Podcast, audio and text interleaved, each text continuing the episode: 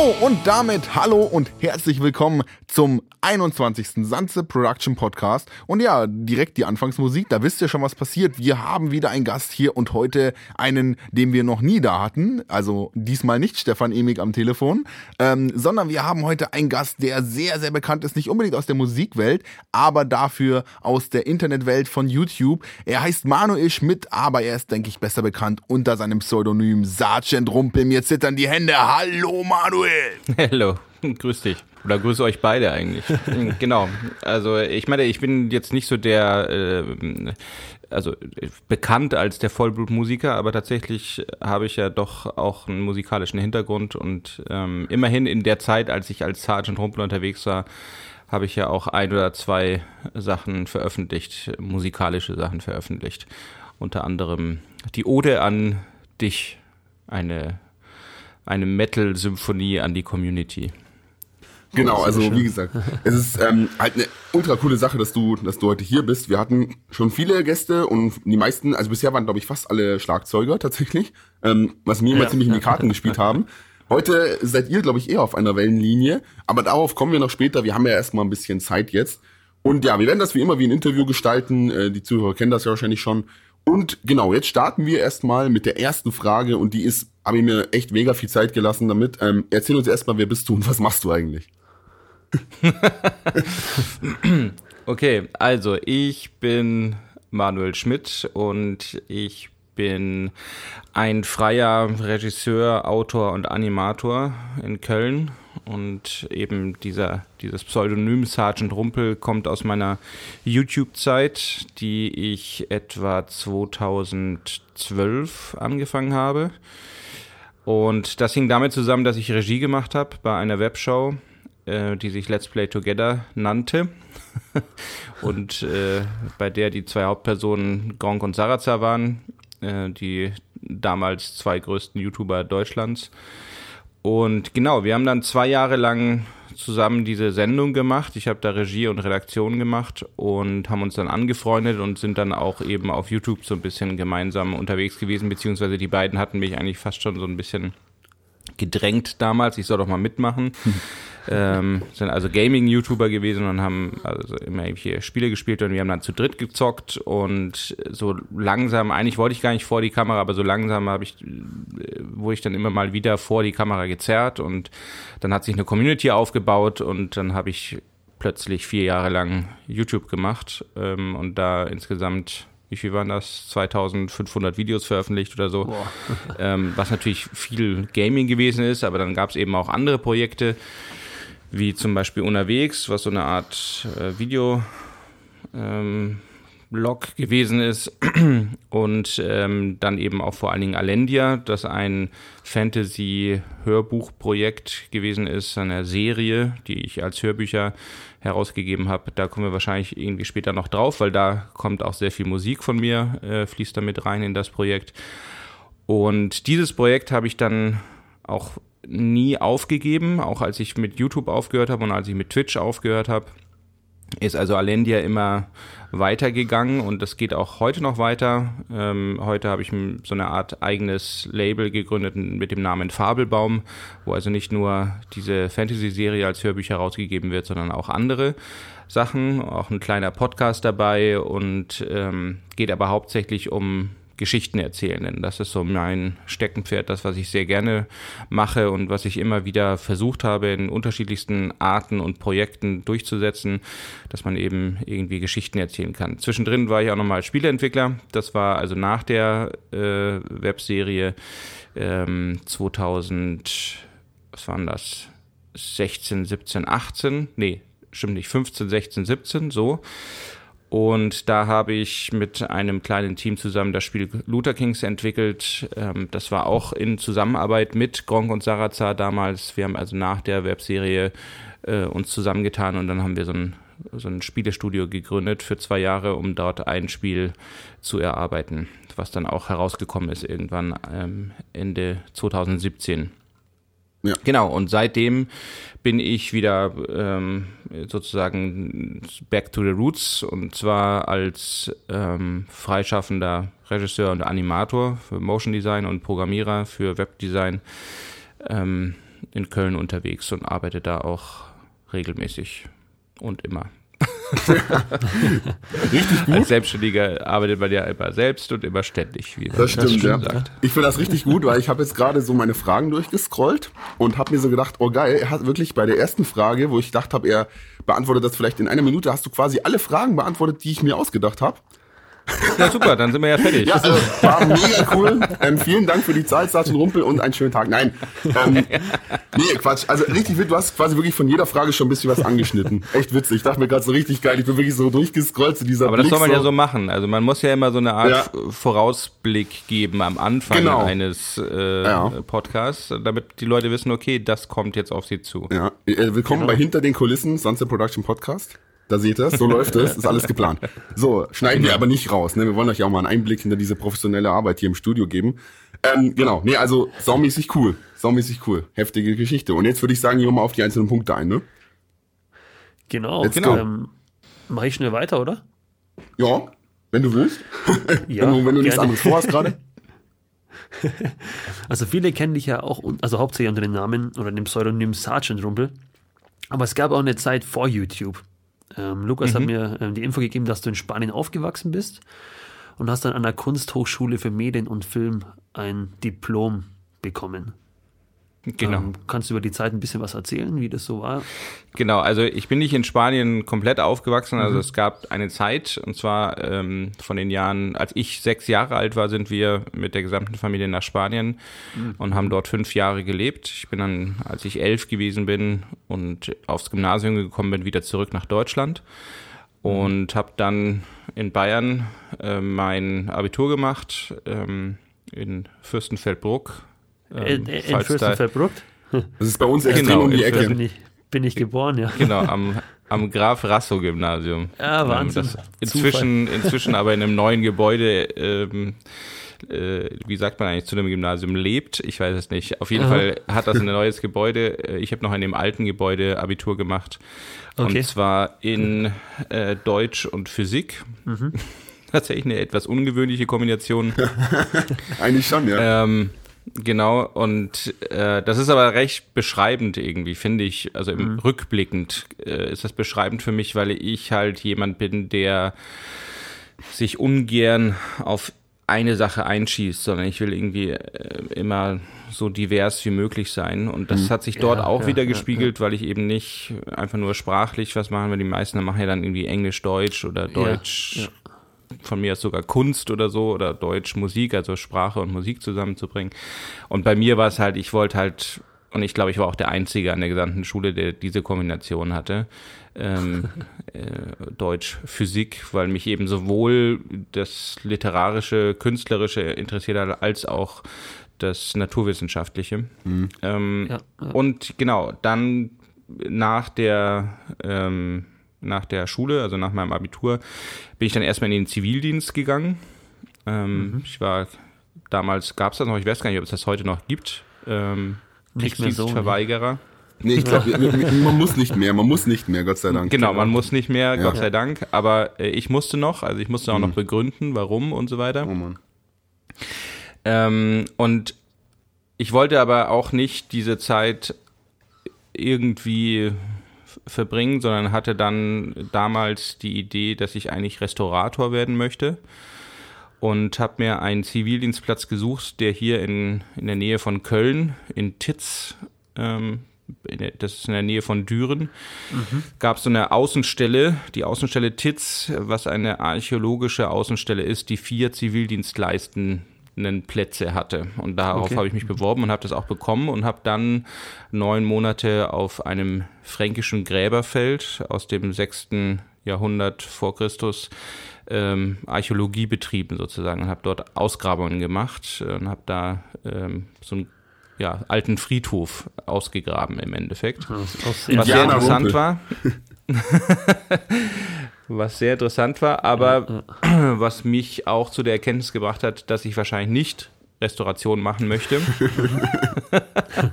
ich kann es aber verstehen. Ich meine, das klingt jetzt so so cool, so wie gesagt Indianer Rumpel-Style, so ein bisschen in den Gräbern rumdingsen. Aber ich glaube im Endeffekt, man kniet wahrscheinlich im Dreck mit einem Pinsel oder so wahrscheinlich viel, oder?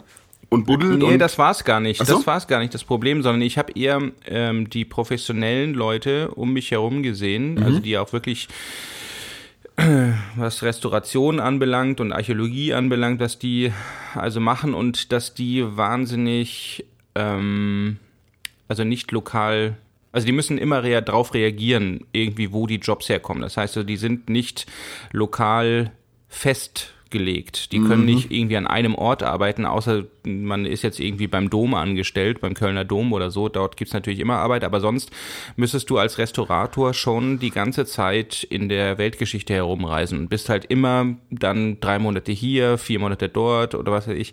Und das war mir eine Sache, die ich nicht wollte. Ich wollte auch irgendwie dadurch, dass ich, glaube ich, in meiner Jugend nicht so sesshaft gewesen bin, sondern dass wir eben nach Spanien und wieder zurück und da jedes Mal auch den kompletten Freundeskreis verändert hatte, wollte ich irgendwie auch mal sowas haben, dass ich auch ein Netzwerk aufbauen kann, ein professionelles Netzwerk. Und das war eigentlich der Hauptgrund, warum ich das nicht machen, weil, also, ich meine, du kennst mich ja und ähm, meine Vorliebe für Mittelalter und Ja. ähm, diesen Bereich, den, der, der ist immer noch präsent und ich finde das auch immer noch faszinierend. Ich schaue mir auch wahnsinnig gerne zum Beispiel, äh, gibt es ja diesen Baumgartner ähm, Restoration, weiß nicht, ob ihr den kennt, den YouTube-Kanal.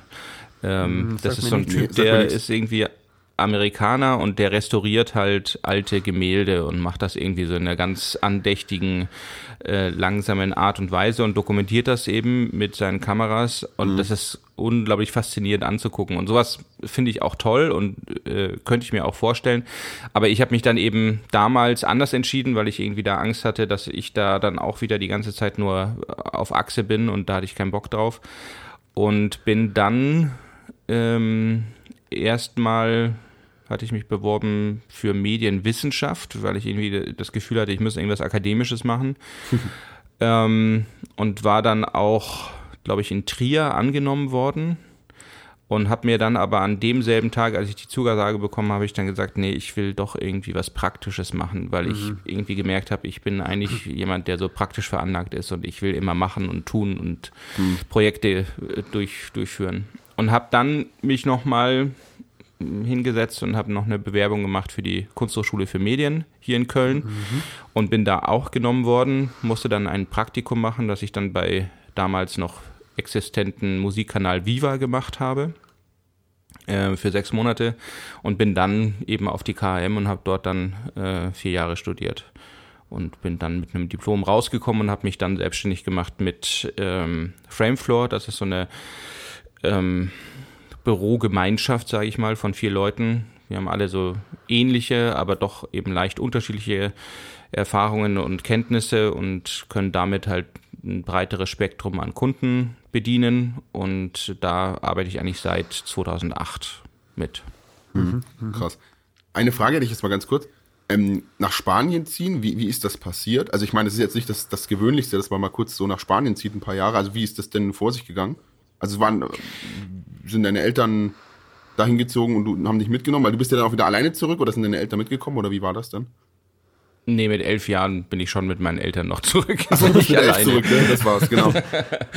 Nee, äh, mein Vater ähm, hatte immer Interesse an Spanien tatsächlich und hatte eben, kannte auch die Sprache und da gab es eben eine Möglichkeit, dass er für fünf Jahre an einer deutschen Schule in Valencia ähm, unterrichten konnte und hat äh, dann meine Mutter überzeugen können, obwohl das so anscheinend nicht ganz einfach gewesen ist, weil die nämlich Spanisch erst lernen musste. Und ähm, mein Bruder und ich, wir waren natürlich noch Kinder, wir konnten auch kein Spanisch, wir mussten das auch erst lernen, aber wir haben dann dieses Abenteuer als Familie natürlich schon angeführt von meinem Vater durchgeführt. Und das war auch rückblickend auf jeden Fall das Richtige, weil diese Zeit wahnsinnig wertvoll und wahnsinnig schön gewesen ist. Und man hat eben tatsächlich eine zweite Sprache in, also zumindest ich, mein Bruder war noch se- wesentlich kleiner, wesentlich jünger, aber ich mit äh, sechs bis elf habe diese Sprache ähm, so aufgesogen, dass ich in, also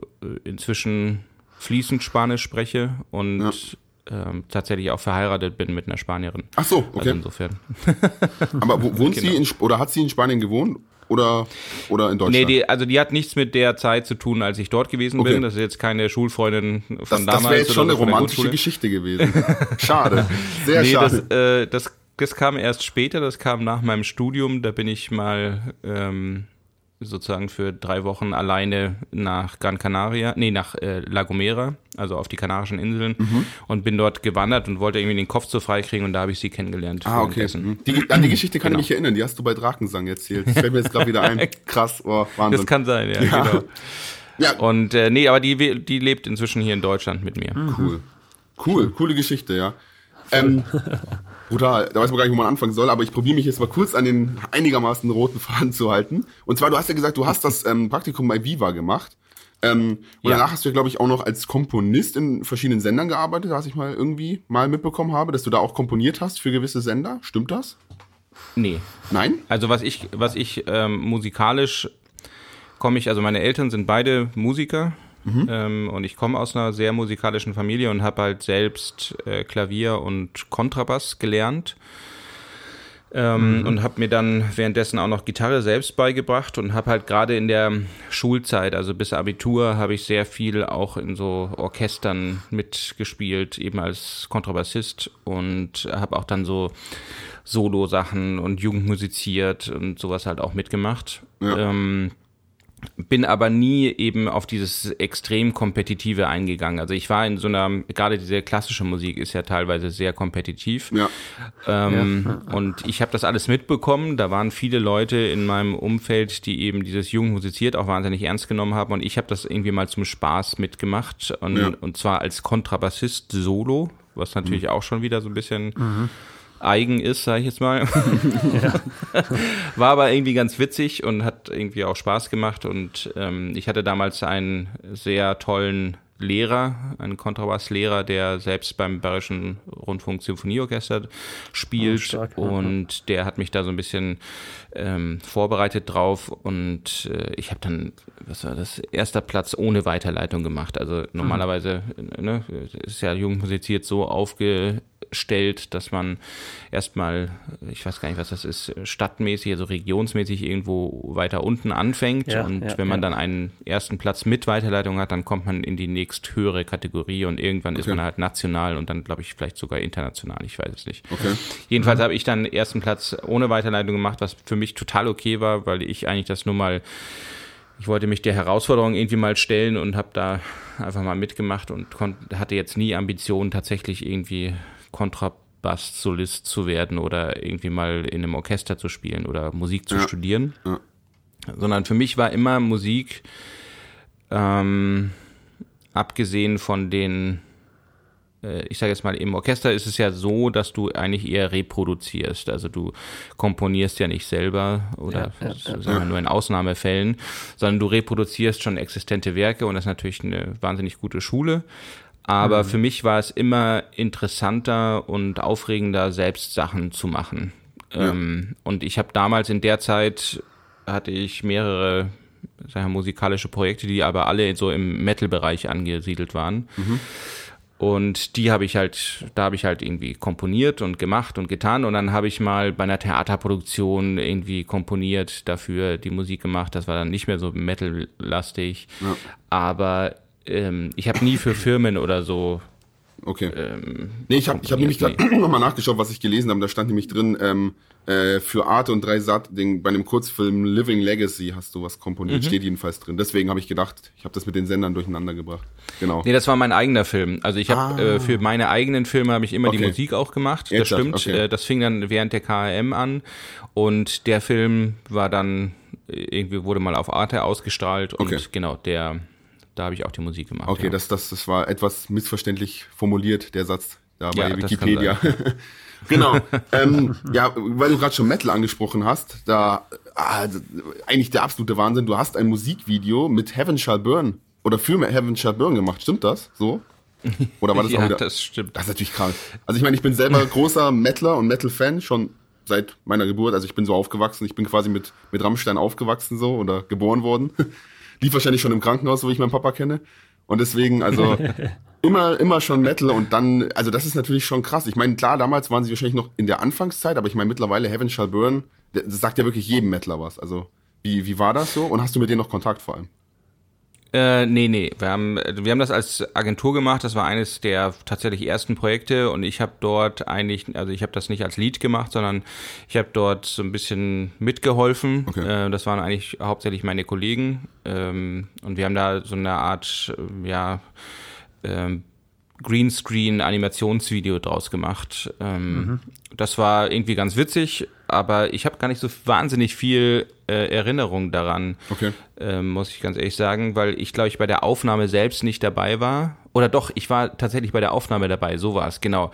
Äh, die Jungs waren teilweise, also waren ja noch nicht so, ähm, sag ich mal, bekannt und berühmt wie jetzt und waren ja. auch noch nicht so lange im Business. Das heißt, die waren alle relativ nervös, weil das für die auch so eines der ersten Musikvideos war, die sie gemacht haben. Ähm, der eine musste sich auch, ich sage jetzt mal, Mut in flüssiger Form zufügen,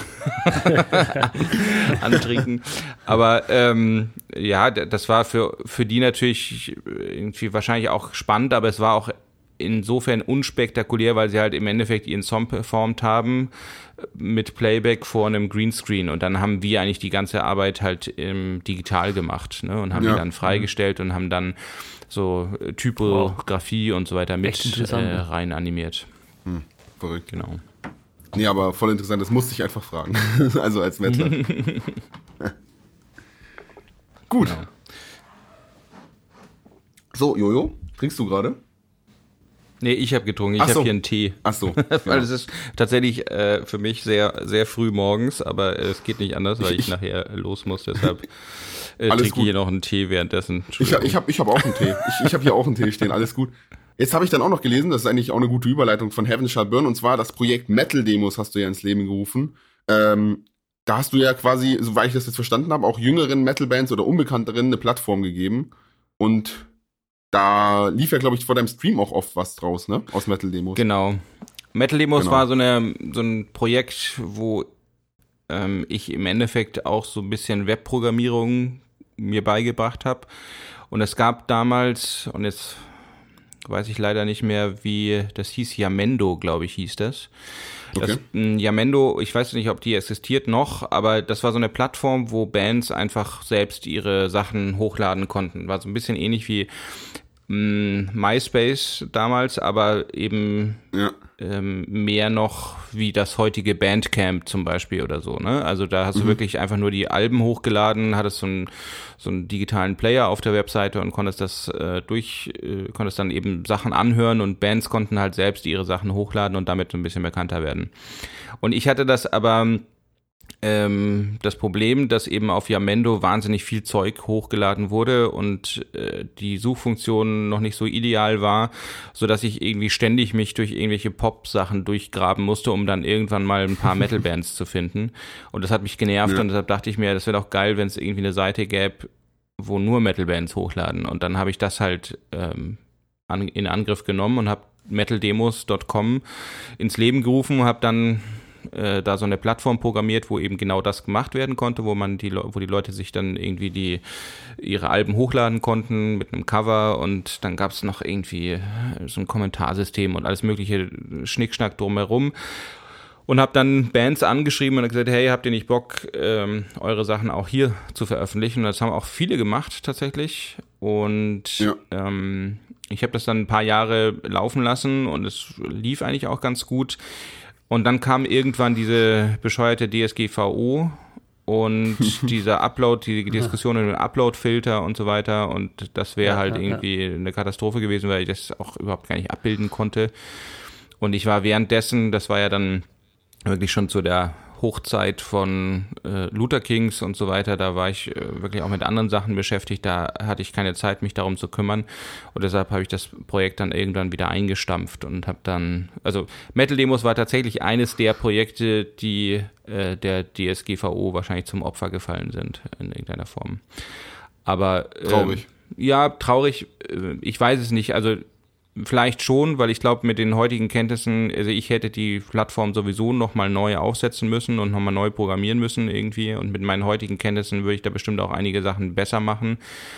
Mhm. Aber ähm, es war cool für die Zeit, die es gab und es war auch irgendwie ganz nett, weil als ich das dann geschlossen habe, kamen dann plötzlich auch ähm, ähm, Leute, die mir dann Mails geschrieben haben, die dann gesagt haben, das wäre schade und sie fanden es immer so cool. Ähm, ich habe allerdings währenddessen eben mich auch zu wenig drum gekümmert. Also ich hätte noch viel öfter Updates machen müssen. Ich hätte viel mehr äh, Bands vielleicht anschreiben müssen oder so und da ein bisschen mehr Promotion und halt auch so ein bisschen, man muss halt mit so einer Plattform auch mit der Zeit gehen und wenn man das alleine macht, dann ist das halt immer doch recht anstrengend. Ähm, ja. Ja, ja, ich glaube, man hätte auch sowas wie Donations mal einbinden müssen oder so und das wird dann auch alles gleich sehr hochkomplex.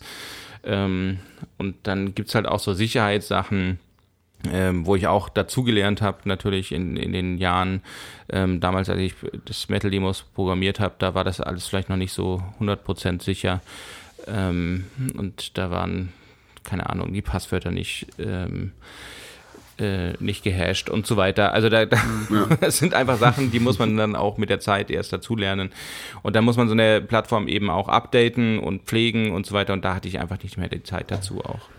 Aber ja, sehr zeitintensiv, ja. ja. Genau, aber war eine spaßige, spaßiges Projekt auf jeden Fall und ich glaube am Ende waren da dann trotzdem also, also über 1000 verschiedene Metal-Demos drauf und das war schon ganz cool und auch zu sehen, dass es eben ähm, nicht nur aus Europa kam oder aus Amerika, sondern tatsächlich dann auch so ähm, aus, aus Gebieten, wo man vielleicht jetzt nicht dran denken würde, auf Af Afghanistan oder so. Plötzlich kamen dann mhm. irgendwie mhm. die cool. ersten Demos dazu.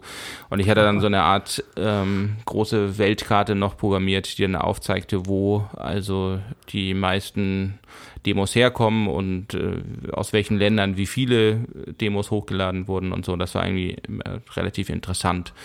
Ähm, Genau, aber in, heutzutage gibt es natürlich auch einfach eine wahnsinnig große Konkurrenz von professionellen Plattformen, wie zum Beispiel Bandcamp, die ja auch super sind und die ich auch selber benutze.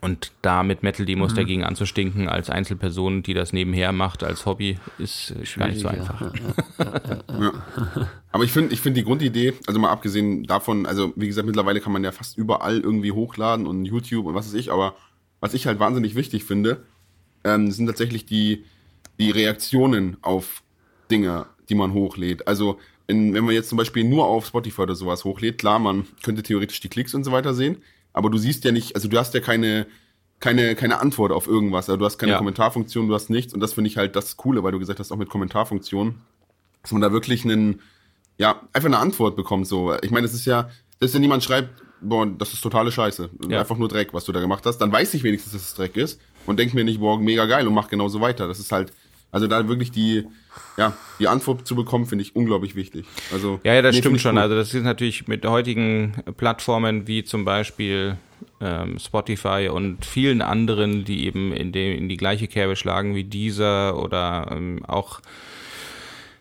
Audible oder sowas. Das mhm. sind ja. Sachen, da ist der Disconnect zwischen Künstler und ähm, Konsument wesentlich größer, als es früher bei solchen Plattformen wie Metal Demos oder ja. eben auch von mir aus MySpace ja, ja, oder so gewesen ist. Ähm, das ist natürlich dem Ganzen geschuldet, dass auch diese Verkaufsplattform oder das, wo Geld generiert wird, das passiert eben auf diesen Zwischenplattformen, auf Spotify und so weiter. Ähm, und da fließt eben dann nur noch relativ wenig an, an Künstler. Leider, ja. Ein großes Thema, ja. Ja, ein sehr großes Thema. Also ich habe ja, zum Beispiel jetzt auch äh, die erste Staffel ist komplett von Alendia ist komplett auf Spotify zu haben, ähm, weil ich dachte, es ist irgendwie auch wichtig, da präsent zu sein. Aber die zweite Staffel äh, habe ich bisher noch nicht hochgeladen auf Spotify und werde das auch wahrscheinlich nicht tun, weil einfach mhm. gerade für Hörbücher ist halt Spotify der Tod, weil ja, ja, ja, ich habe das mal in einem meiner Blogposts habe ich das mal ausgerechnet. Im Endeffekt müsste ein Hörbuch und ich teile ja die Hörbücher schon auf beziehungsweise habe das gemacht, inzwischen mache ich es nicht mehr, aber ähm, die werden sozusagen geschnitten in, ähm, auseinandergeschnitten in so dreiminütige Folgen ungefähr, sodass ich dann mhm. 10 mhm. bis 12 bis 15 Folgen pro Hörbuch habe. Ähm, die Hörbücher bei mir sind also so zwischen 50 und 60 Minuten lang. Mhm. Ähm, und dadurch kriege ich halt einfach mehr Streams, ne? Weil je, ja, jeder Stream auf Spotify zählt ja ähm, ja. im Endeffekt gibt dir so ein bisschen was an Geld. Und wenn ich aber das gleiche verdienen wollte mit meinem Hörbuch auf Spotify, wie wenn ich äh, mein Hörbuch eben für 5 Euro oder so verkaufe, dann müsste ja. eben jemand, ein, ein Zuhörer, das Hörbuch 64 Mal hören. Und das Hammer. passiert halt einfach nicht. Du hörst ein Hörbuch vielleicht ja. irgendwie fünf, sechs Mal, wenn es wirklich eins deiner Lieblingshörbücher ist. Ja, ja, ähm, insofern ist, ist, einfach der, der Rückfluss, der finanzielle Rückfluss äh, viel zu gering. Ja, ja, da läuft so viel schief in, dem, in der ganzen Sache, was an äh, Vergütungen für die Künstler ausgeschüttet wird. Ist ein ganz, ganz schwieriges Thema. Also ich sehe, teilweise sehe ich so Streaming-Plattformen ja auch positiv, aber überwiegend negativ, aufgrund, weil einfach fast nichts an die Künstler weitergegeben wird.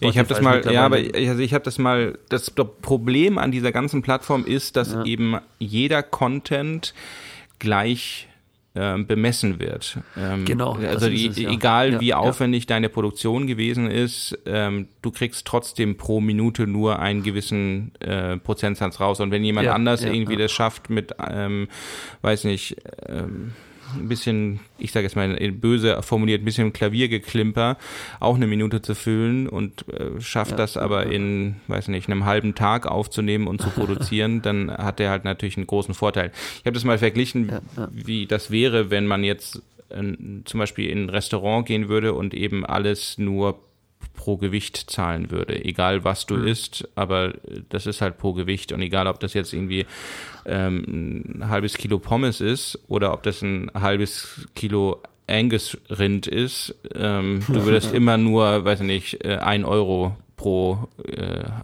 pro 500 Gramm zahlen oder so.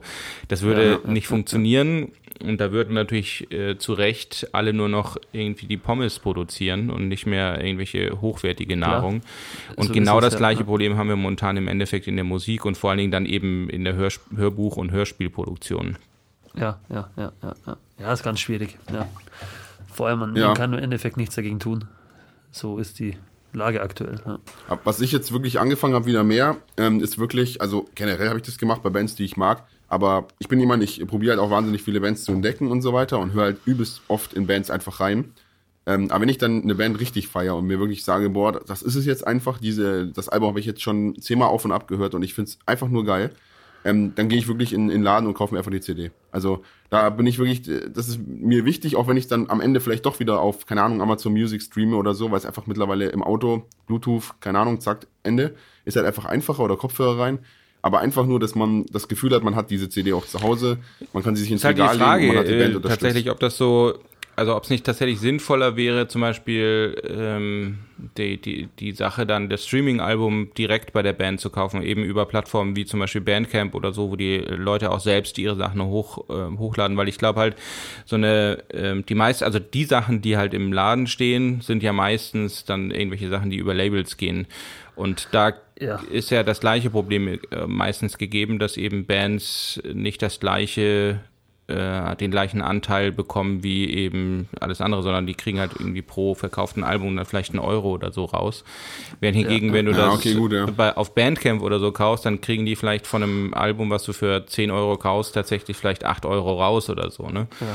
Ähm, also ich finde, da gibt es halt heute coole ähm, Projekte wie eben Bandcamp und damals eben auch Yamendo, die es tatsächlich schaffen, ein echt, eine echte Alternative für Bands zu oder auch für Hörbuchproduzenten zu bieten, die halt ihr Zeug selbst vermarkten wollen und nicht über ja. diesen Mittelsmann Verlag oder Publisher oder Label gehen wollen, weil da ja, halt einfach ja, wahnsinnig viel liegen bleibt. Das ist richtig. Ne? Ja. ja, nee, also wirklich eines der absolut schwierigsten Themen, weil wir hatten auch letzte, äh, letztes Mal, beim letzten Podcast hatten wir auch ähm, Stefan Emig eben hier. Der ist auch äh, professioneller Schlagzeuger und so weiter. Mit dem haben wir eben auch mal kurz über die Entwicklung geredet und so weiter. Und es ist halt wirklich brutal. Also es ist wirklich heftig, was da mittlerweile abgeht. Ja, schlimm ist eigentlich keinen Spaß mehr. Dass, dass ähm, das Publikum, die Zuhörer, Zuhörer irgendwie auch ähm, das Gefühl verlieren, was so da an Arbeit dahinter steckt und das auch, sag ich mal, so wirklich wertschätzen. Ja. Das ist auch eine ganz schlimme Entwicklung, vor allem jetzt auch im, im jüngeren Kreis der Leute, ja. Absolut. Ja. Also das ist sowieso generell äh, ein Problem äh, für Unterhaltung zu zahlen, ist in Zeiten von YouTube und so weiter genau. halt ja, ja. Äh, oftmals verpönt. Andererseits muss ich natürlich auch gestehen, also erstens, ich selbst nutze natürlich auch YouTube und äh, gucke mir auch ähm, gerne Sachen an, die frei und kostenlos sind und man hat natürlich auch eine wesentlich geringere Hemmschwelle, sich neue Sachen anzugucken, wenn man nicht irgendwie die ganze mhm. Zeit dafür zahlen muss. Ja, ähm, es muss halt so, eine, so, eine Mittel, so ein Mittelweg gefunden werden und es muss halt klar sein, dass eben bestimmte Arbeiten, die man macht, dass das was kostet und dass das irgendwie aufwendig ist. Bei meinen Hörbüchern Alendia sitze ich, also mit Schreiben und ähnlichem sitze ich locker anderthalb Wochen dran. Also sag ich mal, zehn, mhm. zehn mhm. komplette Arbeitstage sind da auf jeden Fall drin, bis ich so eine Folge komplett durch habe und meistens ist, ist es noch ein bisschen mehr. Und ja. ähm, deshalb sind diese Sachen auch nicht mehr umsonst zu haben. Ich habe die früher mal umsonst auch auf äh, YouTube hochgeladen und so, ähnlich und so weiter, aber ähm, das, das macht irgendwie keinen Sinn mehr. Und Gott sei Dank ist auch heute da tatsächlich so ein bisschen im Vergleich zu früher die, ähm, die, die Gesinnung von Konsumenten hat sich da so ein bisschen geändert. Also die meisten sagen auch, hey, es ja, ist wichtig, ja. eben das ist dann vielleicht die Entwicklung, die Twitch zum Beispiel aufgebracht hat, ne? wo man dann mhm. also auch spenden mhm. kann ähm, und für ja. Content, für Unterhaltungskontent auch in irgendeiner Form monetär ähm, was leistet ähm, an denjenigen. Ja, ja, das, glaube ich, ist eine Entwicklung, die da auch dazu geführt hat, dass eben äh, so Donation-Buttons und ähnliche Sachen besser funktionieren. Ähm, und dann muss man natürlich immer auch sagen, die Konkurrenz ist einfach heute wesentlich breiter aufgestellt, weil solche Plattformen natürlich Richtig. auch dazu führen, dass ja. mehr Leute ihr Zeug hochladen können und das halt ja, dementsprechend auch schwieriger ist, sich da äh, von der Masse abzuheben und vielleicht auch äh, ja eben eine Community aufzubauen. Auf jeden Fall. Das finde ich an, an YouTube an sich die eine Sache finde ich positiv, dass man, ich weiß nicht, ich habe glaube ich 100.000 Abonnenten, dass man auch so einen, so einen Mitgliedsbereich machen kann, glaube ich. Oder ab wie viele Abonnenten ist es? Weiß ich nicht, aber mir Leute wird ständig gesagt, mein Kanal wäre äh, dazu in der Lage und ob ich das okay. machen möchte. Ich habe es bisher noch nicht gemacht, tatsächlich. Verstehe, okay. Ich finde, es sollte aber auch, finde ich, für die kleinen Abo äh, Kanäle auch angeboten werden. Ich habe ich, ich hab einen relativ kleinen YouTube-Kanal im Verhältnis zu dir jetzt mit 3000 Abonnenten. Ich kann zwar mein Zeug monetarisieren, aber so wirklich viel kommt da natürlich auch nicht rüber. Es ist halt einfach Wahnsinn, weil der, der äh, Zuhörer an sich hat an Wert verloren. Das ist halt so ein bisschen. Ja, meine, wenn du früher ja, ja, 3000 Leute ähm, deine CD gekauft haben, dann war das schon richtig, äh, richtig geil irgendwie. Natürlich gab es damals dann auch andere Zahlen, die dann irgendwie in die Millionen gingen oder so, aber mhm. das, das hatte halt irgendwie mehr Wert. Heute, wenn 3000 Leute dir auf äh, YouTube zu gucken, dann ist das fast so, dass jeder mit den Schultern zuckt und sagt, ja und, ist doch nicht viel.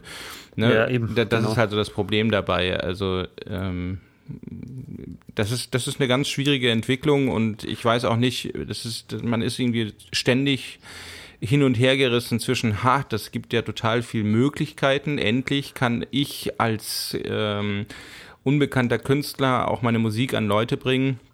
Und mhm. auf der anderen mhm. Seite, ja, ich kann sie jetzt an die Leute bringen, aber ich muss natürlich auch irgendwie einen finanziellen Rückfluss haben, weil sonst kann ich das auch nur immer als Hobby weiter betreiben. Genau, ähm, ja, ja. ja, und das ist halt ein Spagat, der gar nicht so einfach ist und dem, mit dem ich ja. übrigens seitdem ich unterwegs bin, ähm, struggle auch, muss man ganz klar sagen. Ja, klar, ist ganz schwierig, ja. Da sind wir gerade so in der Anfangsphase. Also wir sind ähm, gerade ziemlich viel am Komponieren und so weiter und machen und tun und ähm, ja, wir haben jetzt zusammen eine EP rausgebracht. Also ich habe nur die Drums gemacht, da war ich jetzt am Komponieren nicht beteiligt, möchte ich dazu sagen. Ähm, aber halt auch davor einen Song rausgebracht, jetzt sind wir gerade am nächsten dran und so weiter. Und es kostet halt auch unglaublich viel Zeit und wir stecken da wahnsinnig viel Zeit rein. Ähm, und merken halt jetzt schon, wie unglaublich schwierig der Sprung irgendwann mal sein wird von halt das, was wir jetzt machen, wenigstens mal semi-professionell zu machen, dass man wirklich sagt, okay, ich gehe zum Beispiel, keine Ahnung, ich weiß jetzt nicht, 20 Stunden arbeiten in der Woche oder sowas und nutze aber wirklich den Rest der Zeit für Musik, ähm, hab Auftritte, dies, das, jenes. Allein der Sprung ist halt schon sowas von schwer, sag ich mal, dass man sag ich mal, in Kombination von beiden im Monat davon leben kann. Und das dann halt komplett professionell zu machen, ist halt völlig, völlig verrückt einfach. Also der Sprung ist einfach. Ja, das groß. ist, das ist ein Riesenproblem. Also bei mir war das auch so, dass ich eben mit Alendia angefangen habe und da ein großer Zuspruch gewesen ist ähm, und viele Leute das irgendwie total interessant gefunden haben. Aber natürlich mhm. hat Alendia nie so viel abgeworfen, dass ich davon hätte leben können. Und ähm, man hat dann so, ein, so eine ganz merkwürdige Spirale, weil auf der einen Seite möchte man mit jeder Folge besser werden und das heißt also, die Produktion wird mit jeder Folge aufwendiger. Richtig, Gleichzeitig genau. bedeutet es aber auch, dass jedes Mal die Produktion länger dauert und dadurch ähm, mehr Leute das Interesse verlieren, weil sie sagen, ja. äh, wie, da passiert ja so lange nichts. Äh, bis dahin habe ich mir ja schon irgendwie 20 andere Projekte angeguckt. Ähm, oh ja. Dann bin ich lieber bei denen sozusagen. Ne? Und das ist genau das ist auch bei Lendia passiert. Also die ersten äh, Folgen waren äh, wirklich, da, da war viel los und so weiter. Und dann war natürlich bei mir auch einfach, dass ich Arbeit hatte und ähm, ähm, das war so witzig, weil irgendwann habe ich mal so ein Post absetzen müssen im Forum, weil dann irgendwie Leute, also äh, im Forum dann Grabsteine gepostet haben, weil sie sagten, das Projekt Erlendir sei tot und so weiter. Und ähm, das hat mich halt echt getroffen damals, weil ja, ja, ja. Alendir ja immer das Projekt war, was mich ähm, oder äh, bei dem ich am meisten Herzblut reingeschüttet habe. Und dadurch ja. sind halt natürlich auch die Produktionsabstände größer geworden. Und äh, ich habe halt trotz allem, trotz äh, YouTube und Arbeit, die ich nebenher hatte und so weiter, habe ich das geschafft, damals irgendwie mhm. drei Folgen im Jahr umzusetzen. Und mhm. das war aber schon so, dass es halt viel zu wenig war für die Leute. Die hätten halt, die sind halt gewohnt von YouTube, dass irgendwie jede Woche irgendwie ein Video rauskommt. Ja, ja, ja. Und ja, das ist, das ist auch das nächste, ist diese unglaublich übertriebene Erwartungshaltung dann das unglaubliche Unwissen, dann die Anonymität, sage ich mal, dass man ja. sich dann irgendwie alles erlauben kann. Die, die Kombination ist halt der Wahnsinn. Die, die Leute werden immer dreister und wissen wirklich überhaupt nicht mehr zu schätzen, was sie geboten bekommen. Und was mich auch so nervt, ist diese Langzeitkonzentration auf Projekte. Wenn ich überlege, ich höre heute noch Metallica rauf und runter. Das sind Sachen, die sind vor 30 Jahren gepostet worden. Äh, gepostet vor allem, veröffentlicht worden. Und Leute heute gepostet, gepostet worden auf Napster. Auf, auf Facebook. Genau. Ma, ma, ma, auf Napster. oh, hoffentlich hört Lars Ulrich nicht zu. Nee, ähm, wirklich, äh, das sind Sachen, die, die ich heute noch rauf und runter höre. Und die, ich glaube, die anderen Leute oder viele andere Leute, wenn ich das immer höre, so ja, ich habe mal meine Monatsplaylist und dann ja, dann, ah, das ist ja schon zwei Monate altes Lied, das hört doch keiner mehr. Ja. Wo ich mir so denke, Alter, zwei Monate, das ist das Neueste, das ist der neueste Stuff, das ist komplett brandneu, das ist noch hot. Und ja. nö, ist zwei Monate alt, kein Bock mehr jetzt der keine Ahnung, XY-Künstler, von dem ich noch nie was gehört habe, hat das ein neues Lied rausgebracht. Das hat einen coolen Bass und das höre ich jetzt halt. Zwei ja, Wochen. Ja, ja, ja, nee, absolut. Also, also das, äh, das ist eine, eine, eine Entwicklung generell, so einmal sich damit beschäftigen und dann weiter zum nächsten. Das ist witzig, weil ich genau darüber gestern mit meinem Vater gesprochen habe. Ähm, hm weil der sich halt immer beschwert und sagt, hey, auf Netflix, äh, das machen wir nicht, weil da gibt es sowieso kein Programm für uns. Und ich sage halt immer, naja gut, aber Netflix, das wird die Zukunft sein, weil früh, über kurz oder lang wird es das Fernsehen nicht mehr geben, einfach. Ja, ähm, richtig, ja. Und Netflix wird halt in irgendeiner Form eben als Netflix oder als ein anderer Dienst äh, diesen, äh, diese Unterhaltungssegment wird das einnehmen. Und ähm, jetzt hat er gestern eben das erste Mal nochmal gesagt, ja, ich würde jetzt schon nochmal auf Netflix jetzt auch nochmal den Katalog mir angucken, was es da so gibt. Und äh, gibt es denn da auch ältere Filme und so weiter? Und dann haben mhm. wir nochmal geguckt und sind dann halt irgendwie 1940, 1950, da kann man ja auch bei Netflix auch eine Jahreszahl eingeben, äh, um dann zu gucken, welche Filme oder eine Dekade, welche Filme davon irgendwie existieren. Und das ist natürlich sehr wenig, also aus dem ja, ja, klar, ähm, klar. Bereich. Das wird dann irgendwie, springt natürlich dann an, äh, 1980, 90, 2000, das wird dann immer mehr, aber die meisten sind halt irgendwie von jetzt. Und mein Vater sagte halt, ich verstehe das nicht, weil ähm, er äh, gutiert Filme halt anders und das, das Sehverhalten ist da halt anders. Wenn er einen guten Film hat, ähm, den er wirklich gut findet, dann guckt er den sich auch öfter an. Und äh, mhm. die, die heutige, wie er sagte, die heutigen Leute, die, die jungen Leute, die würden sich halt irgendwie einen Film einmal angucken und dann war's das. Und da habe ich gesagt, ja, kann ich aber nachvollziehen, weil ich eben auch teilweise so bin, weil mir geht's halt oft um die Geschichte und wenn ich die Geschichte einmal gesehen habe, dann äh, brauche ich das jetzt nicht nochmal zu sehen, weil alle Überraschungsmomente fort sind sozusagen. Und Ja, er klar. meinte halt dann, ja, also er würde halt dann anders an diese Sache herangehen, weil er eben viel mehr gutiert. Und das ist eigentlich, muss man ganz ehrlich sagen, die richtigere Herangehensweise, weil es eben nicht nur um die Geschichte geht, sondern es geht auch um Kameraeinstellungen, es geht auch um Sounddesign, es geht auch um alles, irgendwie um Schauspielleistung. Und wenn man die Gesamtheit eines Werkes dementsprechend gutieren kann, dann kann man sich auch so ein Werk öfter angucken, weil man eben merkt, okay, äh, da sind noch Sachen, die habe ich noch gar nicht entdeckt gehabt, zum Beispiel. Ja, Ja, auf jeden Fall. Ich meine, das ist, das ist halt, das, es gibt da wirklich äh, so ein generelles Wertschätzungsproblem. Das wird immer schlimmer, finde ich. Also in allen Richtungen. Das ist, das fällt mir ja selber schon auf. Man, manchmal denke ich mir wirklich vor ein paar Jahren, wie ich ausgeflippt bin, als ich das erste Mal auf YouTube, also als ich damals die Let's Plays zum Beispiel entdeckt habe. Das werde ich nie vergessen, dass ich die ganze Spiele einfach bei irgendwem anschauen konnte und noch Kommentare hatte von demjenigen und so weiter. Das war 2012. Und das weiß ich noch wie heute. Und heute ist das das Normalste auf der Welt. Ich komme nach Hause, also ich werde, glaube ich, auch nie aufhören, Let's Plays zu schauen. Das ist einfach mein Ding. Ich komme nach Hause, man macht den Fernsehen an, YouTube, puff. Und es geht los. So, man, man, man hat das früher viel mehr wertgeschätzt. Da hat man alles andere weggelegt und so. Heute schaut man dann doch mal mittendrin aufs Handy. Und dann denke ich mir selber so, nein, ich schau jetzt nicht aufs Handy. Du schaust gerade ein Let's Play. Das ist, du schaust gerade was an. Genieß es doch einfach. Sei doch froh, dass du es sehen kannst. Also man merkt schon selber, wie man da sich selber so ein bisschen davon entfernt, was man eigentlich gut findet. Das ist ganz schlimm. Also, dass man das einfach alles so. Ja, es so ist, halt, es ist halt die Frage, ob das jetzt schlimm ist, ne? Oder ob das halt einfach ein anderes Sehverhalten ist und man auch als Produzent damit irgendwie umgehen muss.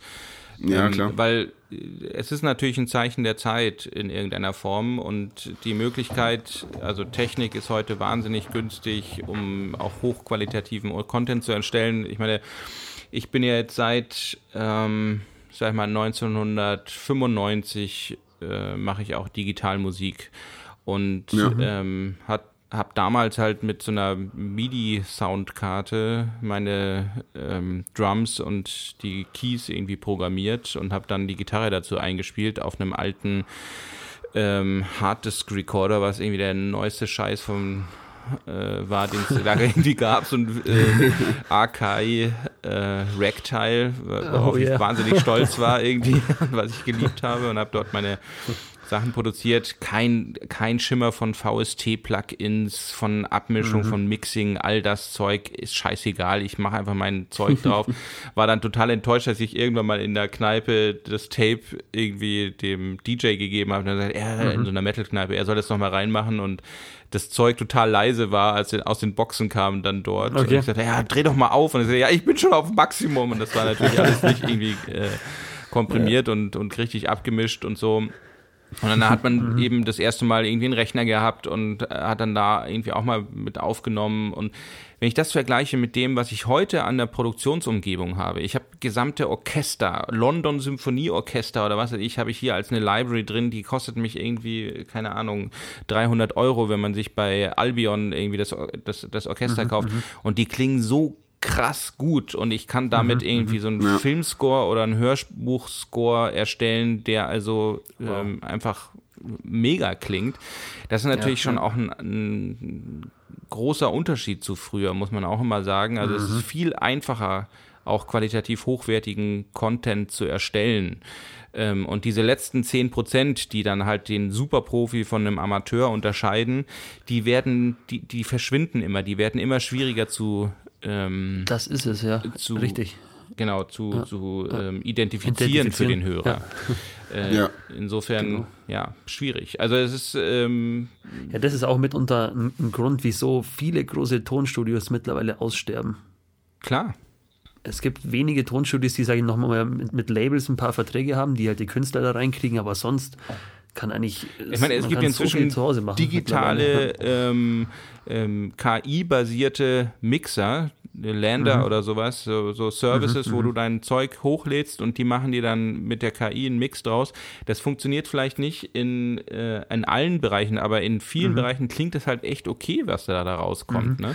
Ja, auf jeden Fall. Also vor allem, also mixen tue ich ja an sich immer noch selbst, aber es gibt auch richtig gute Mastering-Softwares, wo, du Ja. die- wo du den Song hinschickst, Ja. wo die KI das mastert und du kriegst ein richtig gutes Ergebnis. Also war ich schon echt oft begeistert, ja.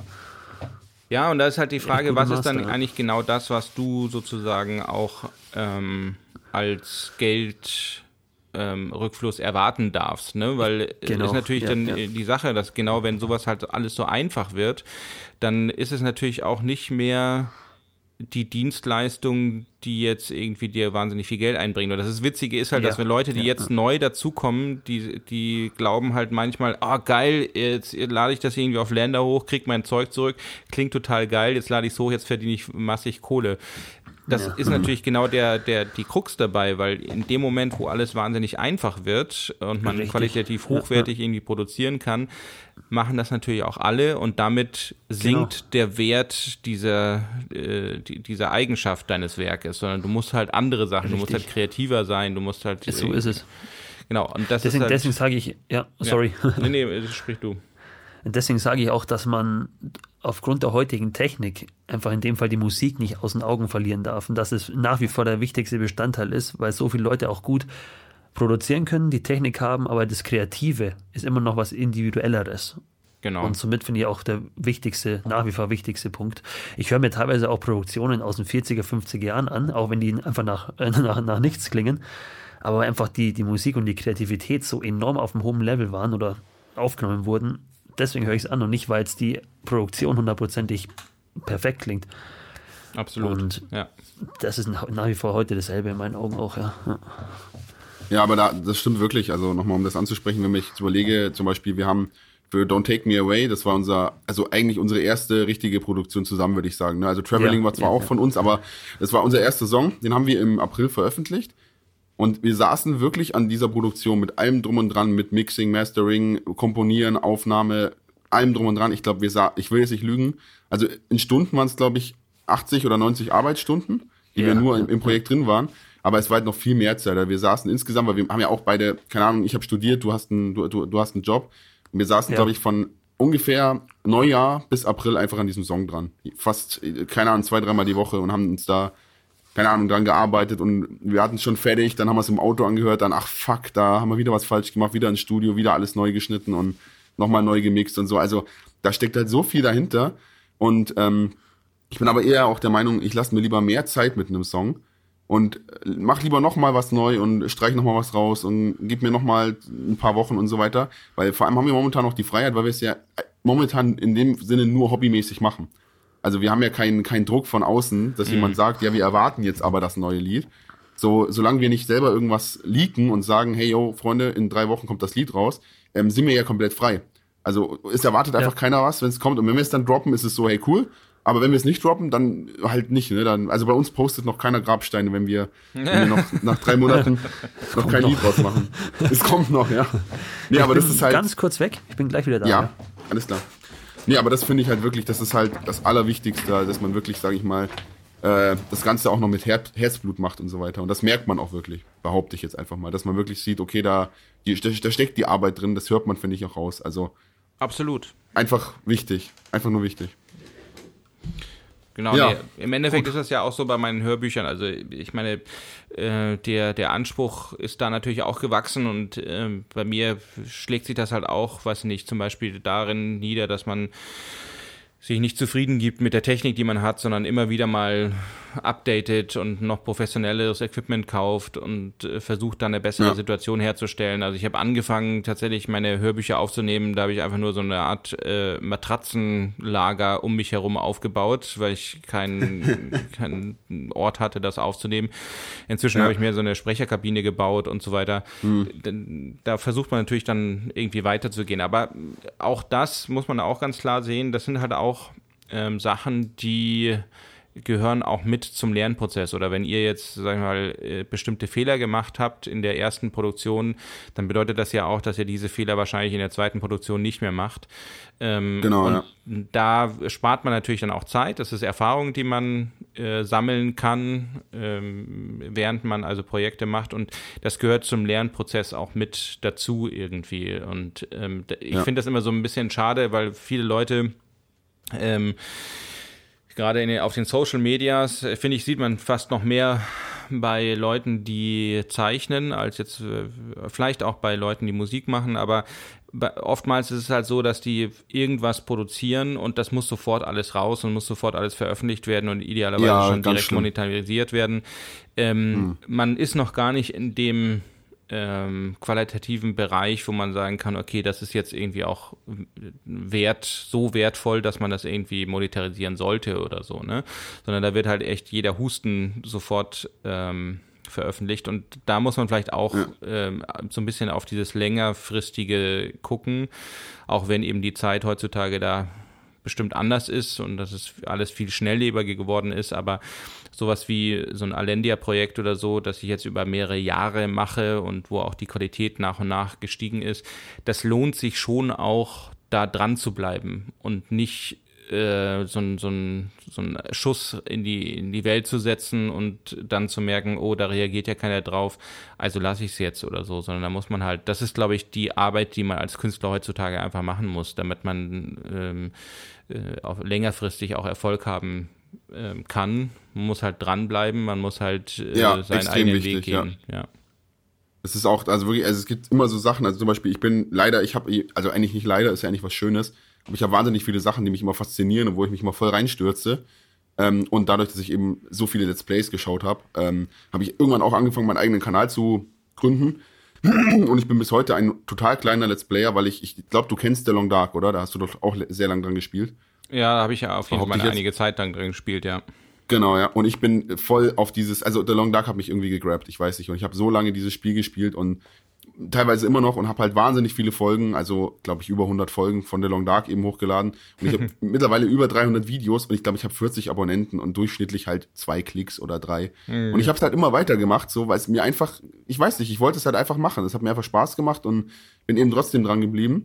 Und klar, jetzt momentan ist es ein bisschen eingeschlafen, weil mit der Musik jetzt viel geworden ist, aber es ist halt, glaube ich, in allen Bereichen so. Man muss einfach trotz allem halt selber nicht aufgeben. Und solange man eben das Ganze immer noch gerne macht, also solange dich die Arbeit an sich nicht stört, sondern solange dir die Arbeit an, an sich Spaß macht, dann gibt dir das ja schon wahnsinnig viel zurück. Und wenn dann irgendwann noch mal wirklich eine, eine Reaktion kommen sollte, dann, dann ist es ja noch schöner, sage ich mal. Ja, das, Aber ist, solange, das ist ein ganz gutes, ähm, äh, ganz wichtiger Hinweis, finde ich, weil also ich war ja in der Zeit, als ich hier mit Gronk und Salazar unterwegs war, habe ich ja mehrere große YouTuber im Endeffekt kennengelernt, ne? Also sei es jetzt mhm, Pete ja, oder äh, also deutsche YouTuber meistens, ne? Keine, ja. keine Amerikaner oder so.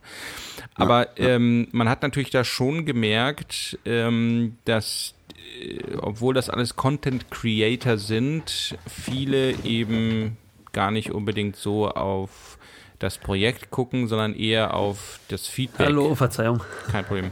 Moin. Ähm, auf das Feedback von, von einem Projekt äh, gehen. Also es ist wichtiger, wie wird das Projekt aufgenommen, als wie habe ich für mich jetzt auch das Projekt zu Ende gebracht. Und diese Herangehensweise war für mich eigentlich von Anfang an immer schwierig. Also ich habe so nie, bin so mhm. nie an Projekte herangegangen. Und auch Alendia ja, klar, eben nicht ähm, oder auch Metal-Demos nicht oder so.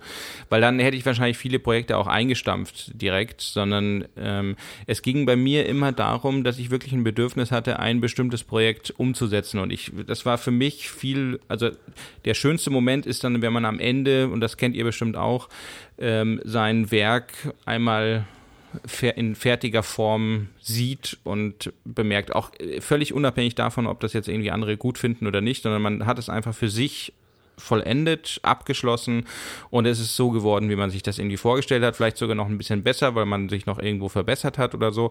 Das gab mir immer den Kick oder den, mhm. äh, ja, die, das war die Belohnung nach dieser ganzen Arbeit. Und wenn dann äh, von anderen Leuten noch kam, hey, ich fand das Projekt übrigens total cool oder es gefällt mir wahnsinnig gut oder wie letztens Leute mir aus meiner Community gesagt haben, bei einem Treffen, ähm, ich höre immer noch, weiß nicht, Alendia, äh, wenn es mir schlecht geht oder äh, wenn ich irgendwie einschlafen möchte oder so.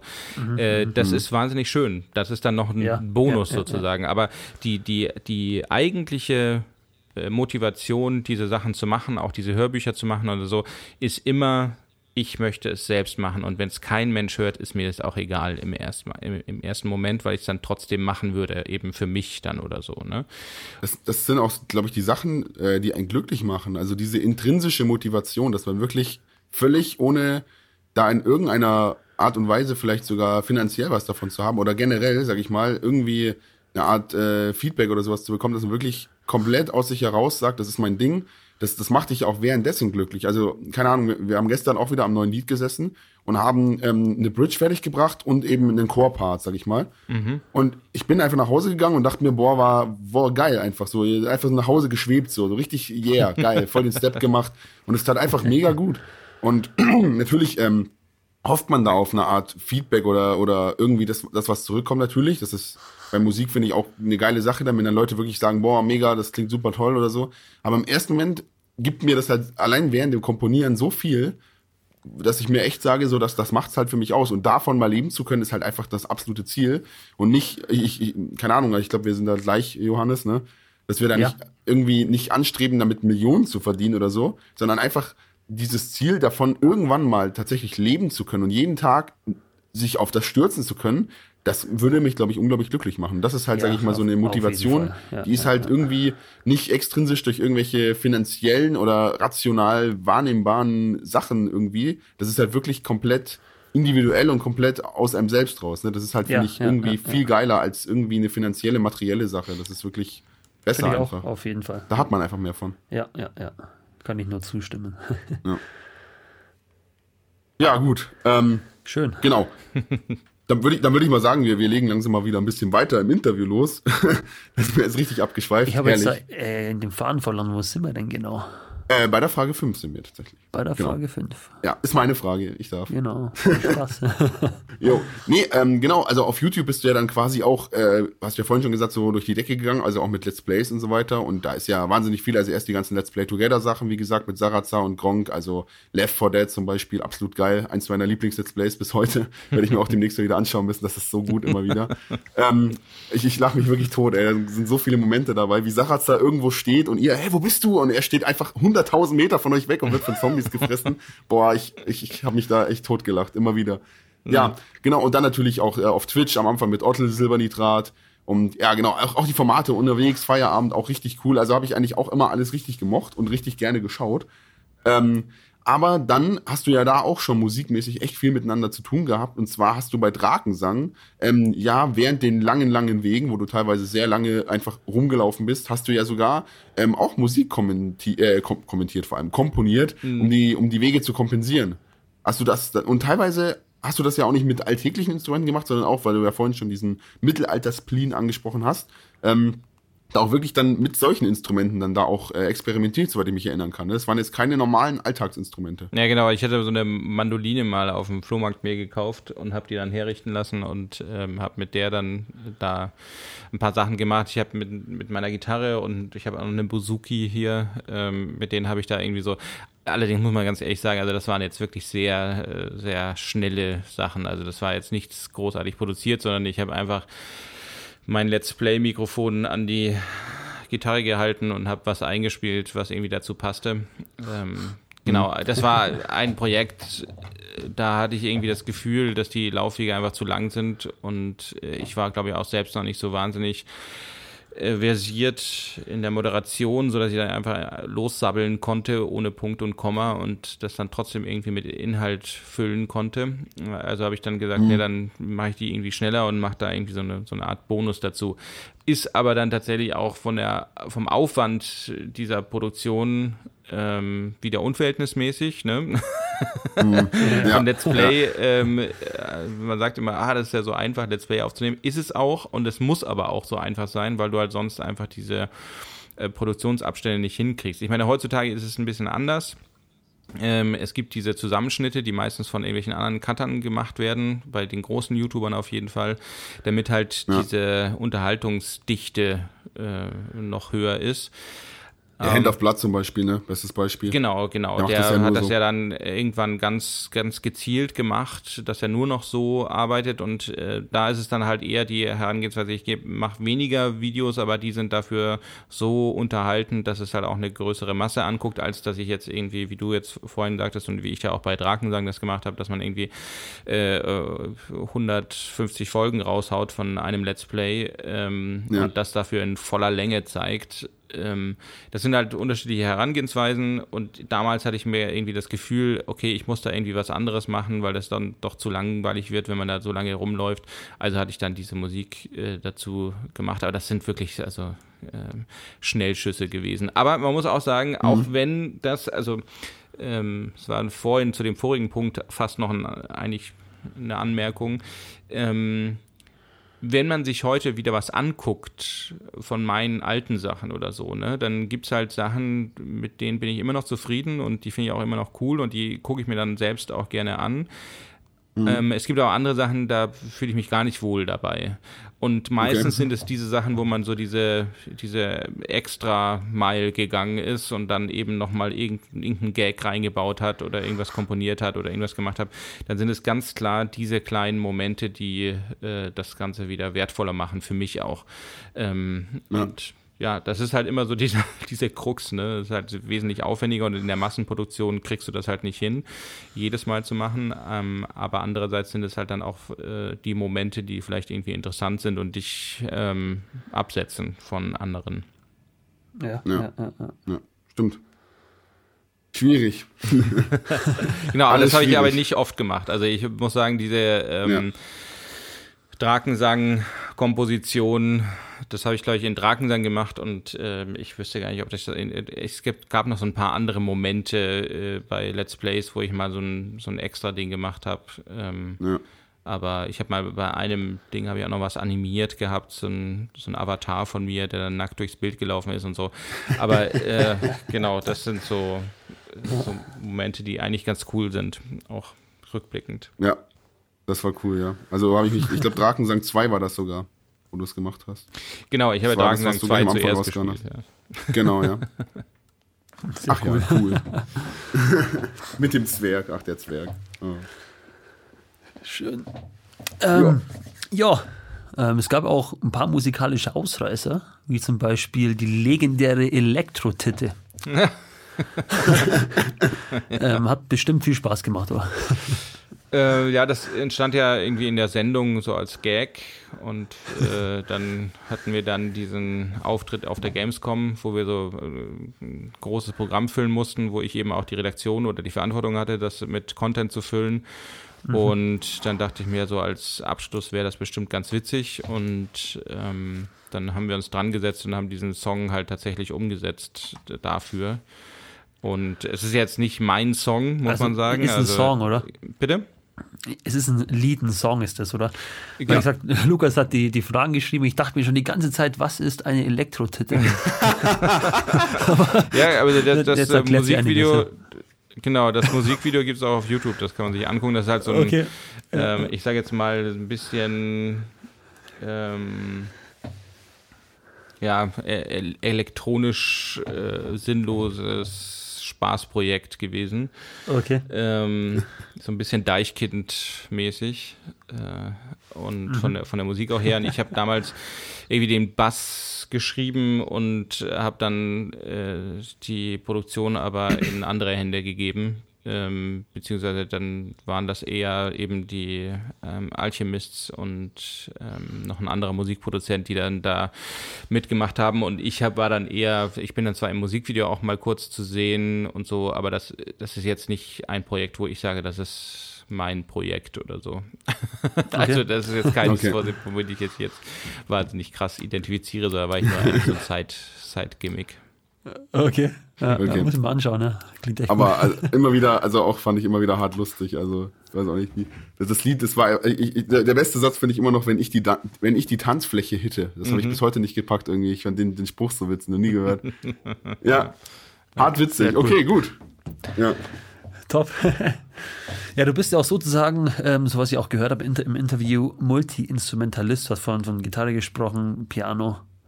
Ja. Und ähm, wie kommt es, dass du so viele Instrumente spielen kannst? Also Gitarre hast du dir selbst beigebracht, hast du gesagt? Genau. Von der Theorie vom Piano vermutlich, oder? Übergeleitet? Nee, einfach weil ich äh, mhm. Metal geil fand und dann habe ich mhm. irgendwann angefangen, also meine Mutter hatte noch eine Gitarre rumfliegen, dann habe ich damit mal so ein bisschen, eine akustische Gitarre habe ich damit mal so ein bisschen rumprobiert. Mhm. Ähm, okay. Und klar, Seiteninstrumente, äh, also mein Bruder hat Geige und Schlagzeug gespielt und mhm. ähm, ich habe eben Kontrabass äh, als Seiteninstrument gehabt.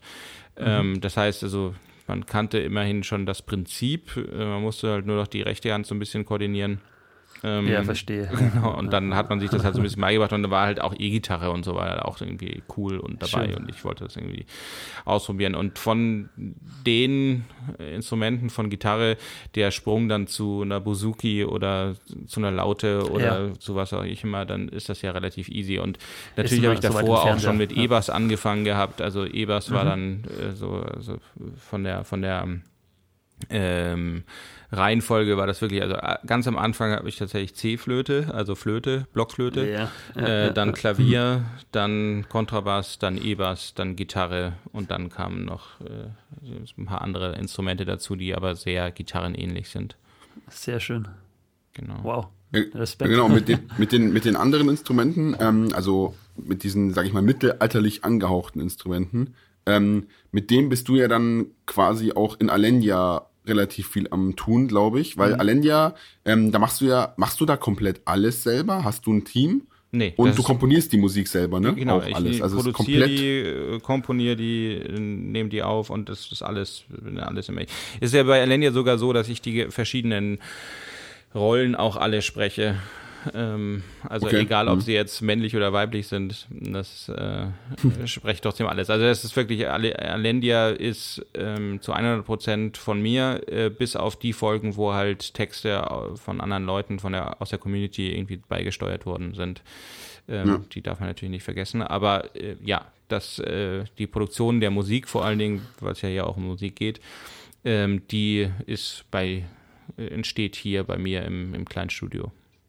Okay, also du hast quasi auch ein Home-Studio und da nimmst du dann die ganzen Instrumente ab quasi, oder? Genau, also ich sitze hier, ich sitze hier auch gerade davor tatsächlich. Äh, Hier ist mein, Okay. mein äh, Digitalpiano und äh, schön. meine Boxen und äh, dann ich benutze tatsächlich äh, für die Nerds unter euch, ich weiß nicht, ob ihr so viele Nerds als Zuhörer habt, aber ähm, ich benutze BandLab von Cakewalk, weil ich so ein ganz Early Adopter von Cakewalk bin. Also meine erste Software, die ich, Musiksoftware, die ich irgendwie benutzt habe, ähm, MIDI-mäßig war Cakewalk, weil die damals ja, auch ja. schon eine Partitur dabei hatten, weil ich schreibe alles in Partitur. Ich komme halt, wie gesagt, von einer klassischen Ausbildung ähm, und bei mir geht das eher über Noten als über ähm, irgendwelche wie nennt man das, Sequencer oder sowas in der Richtung.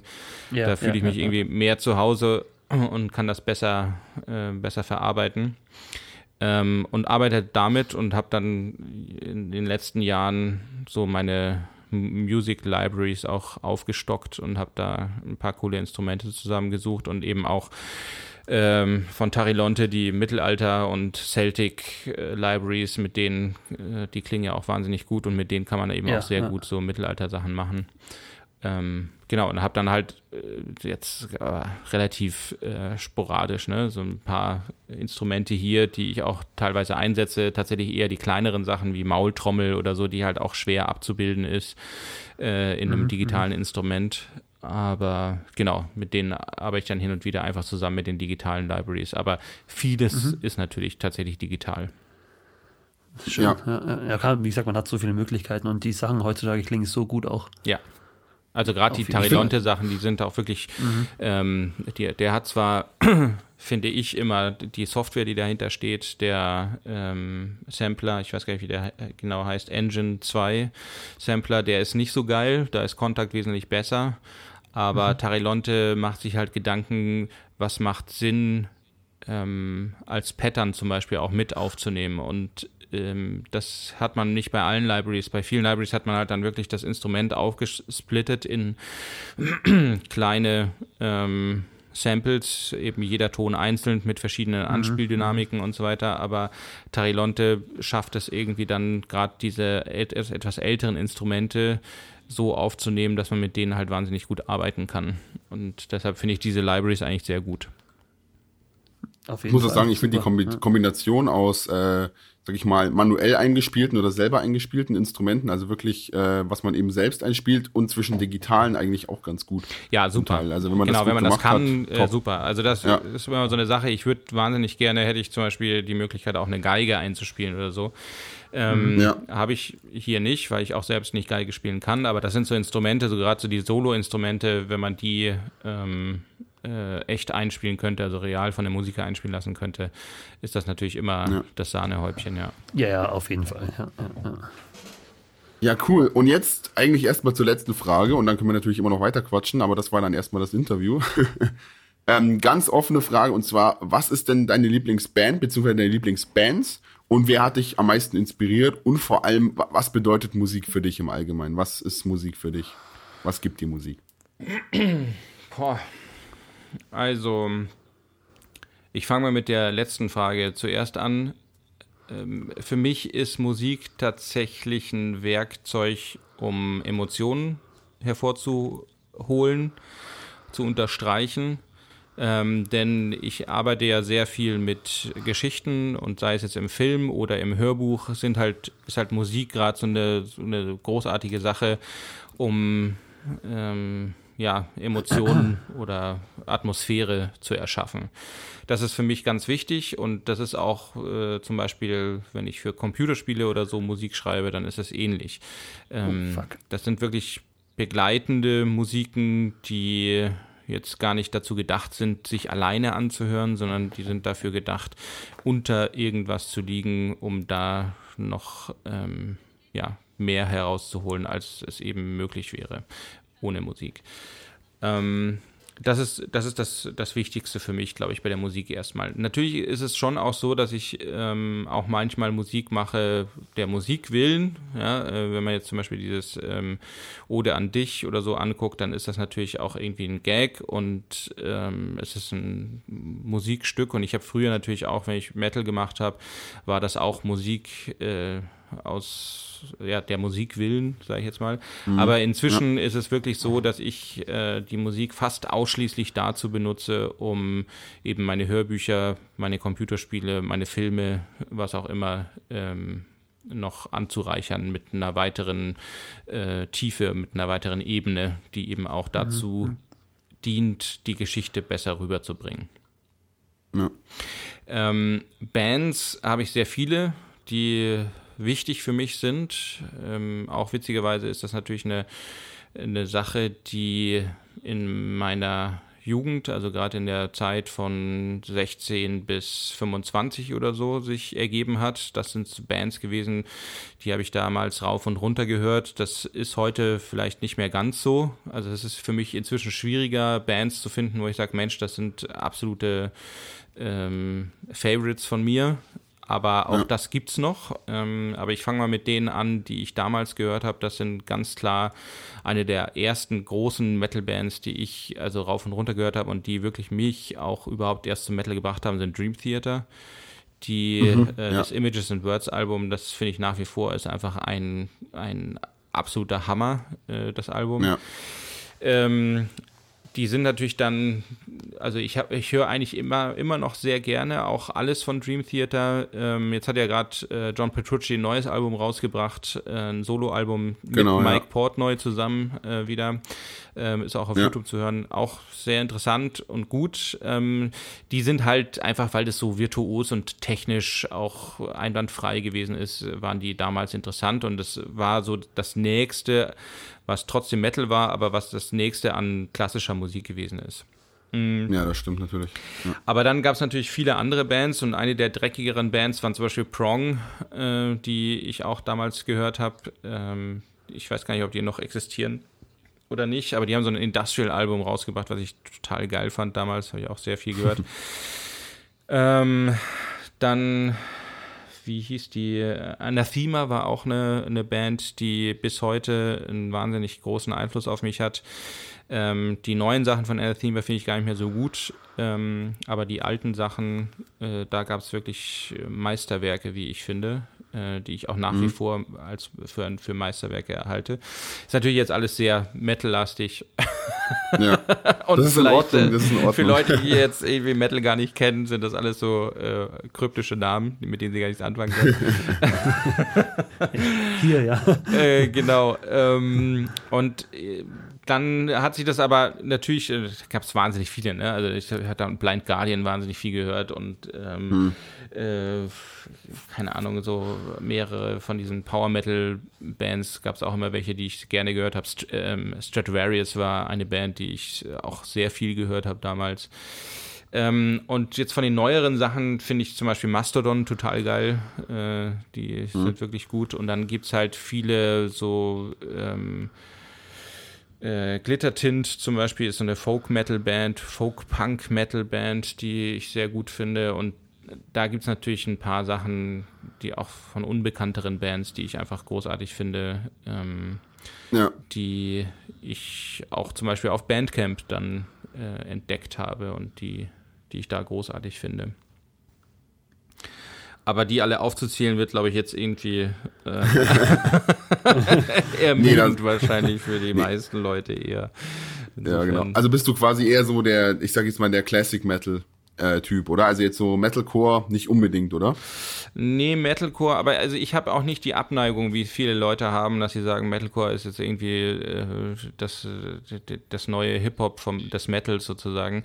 Ähm, mhm. das, das ist bei mir nicht so. Ich finde, es gibt äh, Metalcore-Bands, die sind super und die haben auch, sage ich jetzt mal, den Metal oder harte Musik generell, extreme Musik generell, ähm, in den Fokus der Masse und der Öffentlichkeit gerückt, wie es halt früher Bands einfach nicht geschafft haben. Ähm, und das ist natürlich auch eigentlich gut. Also, ähm, dass man mal sowas wie ähm, Ausreißer hatte, wie das mal Dimo Borke waren ja auch irgendwann mal in den Charts oder so, ne? Ähm, ja. Das gab es immer mal wieder, aber dass halt wirklich Bands wie, weiß ich nicht, Linkin Park oder äh, Heaven Shall Burn oder so, dass die halt konstant auch irgendwie in den Charts vertreten sind und dass Metal eben nicht irgendwie so eine 80er, 90er Jahre Bewegung gewesen ist, sondern dass das wirklich ein, äh, ein ganz fester Bestandteil äh, der, der Musik Welt geworden ist. Das hat man schon auch ja. mit diesen Bands zu verdanken. Insofern bin ich da. Äh, Slipknot ist für mich ja auch so eine der äh, neueren Metalcore-Bands, auch wenn mich dafür jetzt wahrscheinlich einige steinigen würden. Aber ähm, die, die, haben das irgendwie so ein bisschen mit, sag ich mal, angeschoben, dass es sowas halt auch ähm, ja, in der breiten Öffentlichkeit salonfähig geworden ist. Ähm, und das finde ich im, im Endeffekt wichtig und gut auch. Ja, genau wie System of a Down zum Beispiel ja auch. Also ja. ist ja auch so eine Band. Hier kam ja, ich, The ich Sun. Ja, genau. Eine der größten Songs, die ich je gehört habe, fand ich. Ja, das, das war, da muss ich gerade, weil wir gerade über Metal reden, an einen Moment denken äh, von Left 4 Dead, das fällt mir gerade ein. Da hast du ähm, von, von Slayer Raining Blood angefangen zu summen und Sarazar was komplett anderes verstanden hat, dann irgendwie auf einmal irgendwas gesungen, was gar nicht dazu gepasst hat. Ich weiß nicht, ob du dich erinnern kannst. Da, nee, da kann ich mich so, dran erinnern. Du, du hast irgendwie, Aber das, das so, äh, klingt nach einer sinnvollen, äh, also nach einer möglichen Konstellation. Ja. also irgendwie, du, du hast halt so und dann hat er was komplett anderes weiter gesummt und dazu gesungen und alle so, hä, was? Hä? Nein, das, das war Slayer, Mann. oh, oh Gott.